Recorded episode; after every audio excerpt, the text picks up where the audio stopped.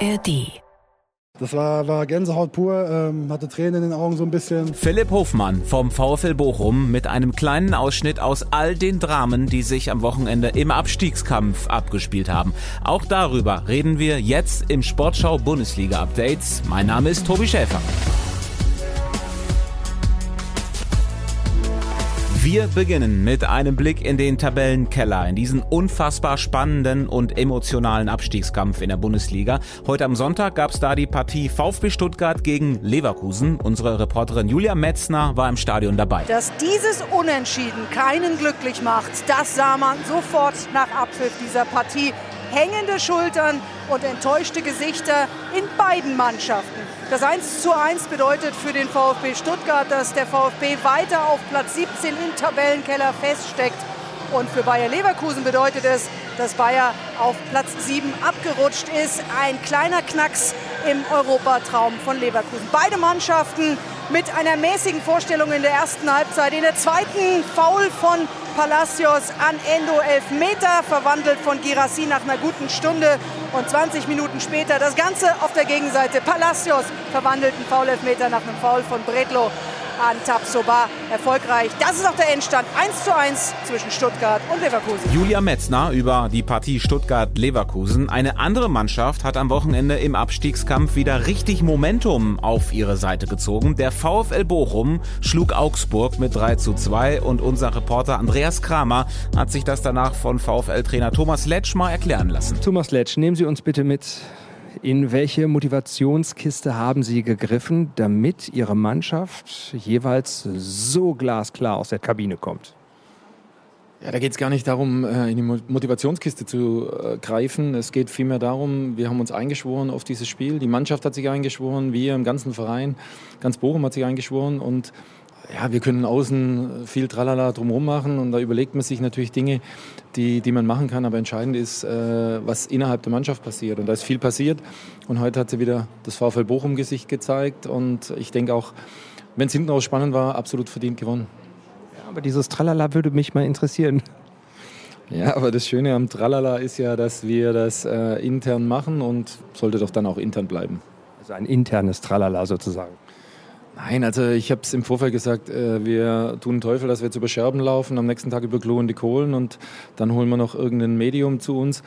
Ähm, es, geht, es geht ja um ein paar Kleinigkeiten, aber, aber völlig normal. Also jeder, der sich jetzt was ganz Großartiges vorstellt, ähm, der muss ich, den muss ich leider enttäuschen. Bochum tankt also wieder Hoffnung und kann am kommenden Wochenende Hertha BSC in die zweite Liga schicken. Wenn die Hertha nämlich am kommenden Samstag zu Hause im Olympiastadion nicht gegen den VfL gewinnt, ist Berlin abgestiegen. Also, nicht schön. Hertha-Trainer Paul Dardai nach dem 2 zu 5 am vergangenen Freitag in Köln, das den Berlinern möglicherweise das Genick gebrochen hat. Der FC Schalke hat ebenfalls eine ordentliche Klatsche bekommen. 0 zu 6 bei den Bayern und, noch viel schlimmer wahrscheinlich, fünfte gelbe Karte für die Schalker Lebensversicherung Marius Bülter. Sein Trainer Thomas Reis versuchte das alles wegzufloskeln. Jetzt ist es so, dass ähm, ja, Bülter die fünfte gelbe Karte bekommen hat. Hätte auch einen anderen Spieler treffen können. Aber nichtsdestotrotz wird äh, nächste Woche ein anderer Spieler ähm, seinen Platz einnehmen.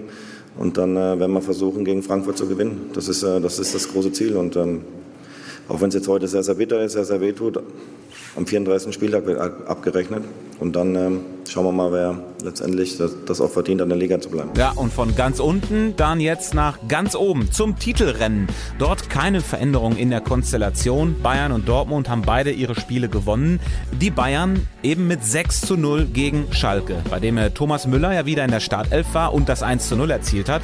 Und wonach unser Reporter Tom Bartels äh, nochmal vorgerechnet hat. Die aktuelle Müller-Statistik jetzt unter Tuchel mit Müller. 18 zu 6 Tore ohne ihn, 1 zu 7. Ja, und das war dann natürlich auch Thema auf der Pressekonferenz nach dem Spiel mit Bayern-Trainer Thomas Tuchel. Hallo Herr Tuchel, ähm, Präsident Herbert Heiner hat eben gemeint, man habe im Spiel gesehen, dass Thomas Müller unverzichtbar sei. Ja. Wie sehen Sie das und wie haben Sie seine heutige Leistung gesehen? Sehr gute Leistung. Wenn der Präsident das sagt, dann widerspricht der Trainer nicht. Klingt, als ob Tuchel jetzt komplett beim FC Bayern angekommen ist. Thomas Müller selbst hat nach dem Spiel natürlich auch was gesagt. Und zwar zu dem, was die ganze Woche rund um seine Zukunft diskutiert wurde. Ja, wenigstens äh, ein Bericht dieser Woche hat gestimmt. Ja, und zwar, dass Thomas Müller sich mit Bayern-Boss Oliver Kahn unterhalten hat. Und darüber hat sich Müller dann mit unserem Reporter Dominik Fischer unterhalten. Jetzt haben äh, gerade in der letzten Woche ganz viele Leute spekuliert. Ja, es wurde sehr viel geschrieben geschrieben. Es gab ein Gespräch äh, in der Woche äh, mit ja, Oliver Kahn.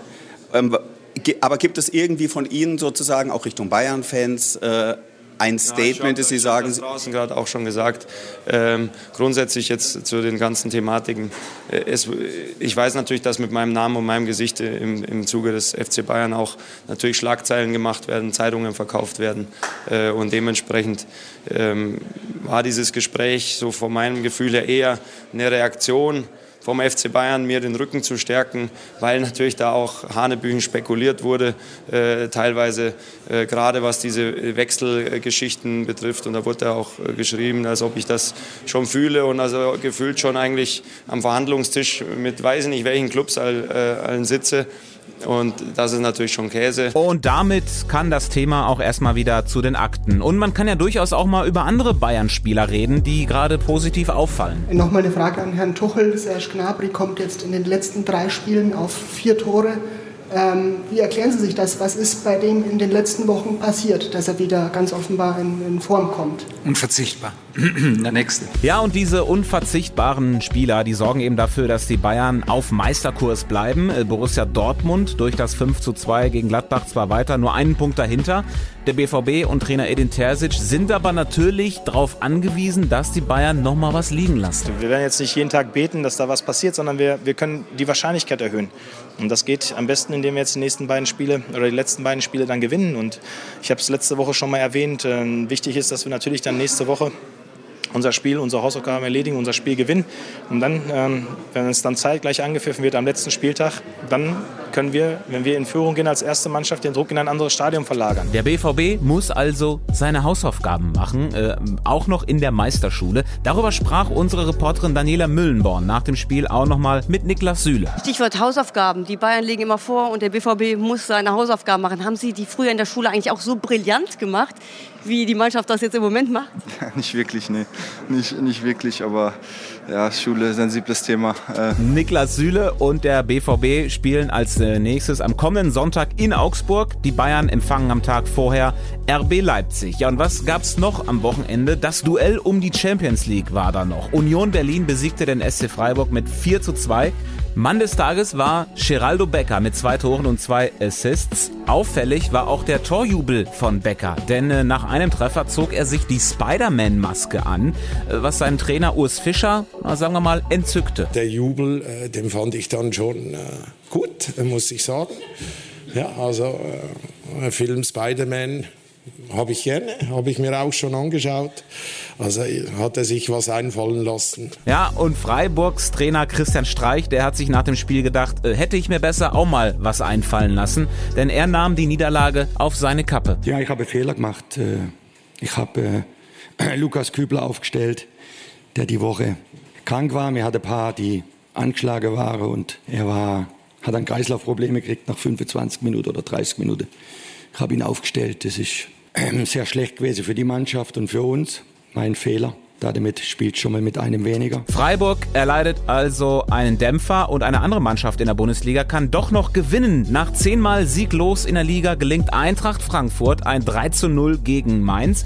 Trainer Oliver Glasner saß zwar rot gesperrt in der Loge, lieferte aber trotzdem Gesprächsbedarf. Und zwar, weil er seine Frau geküsst hat.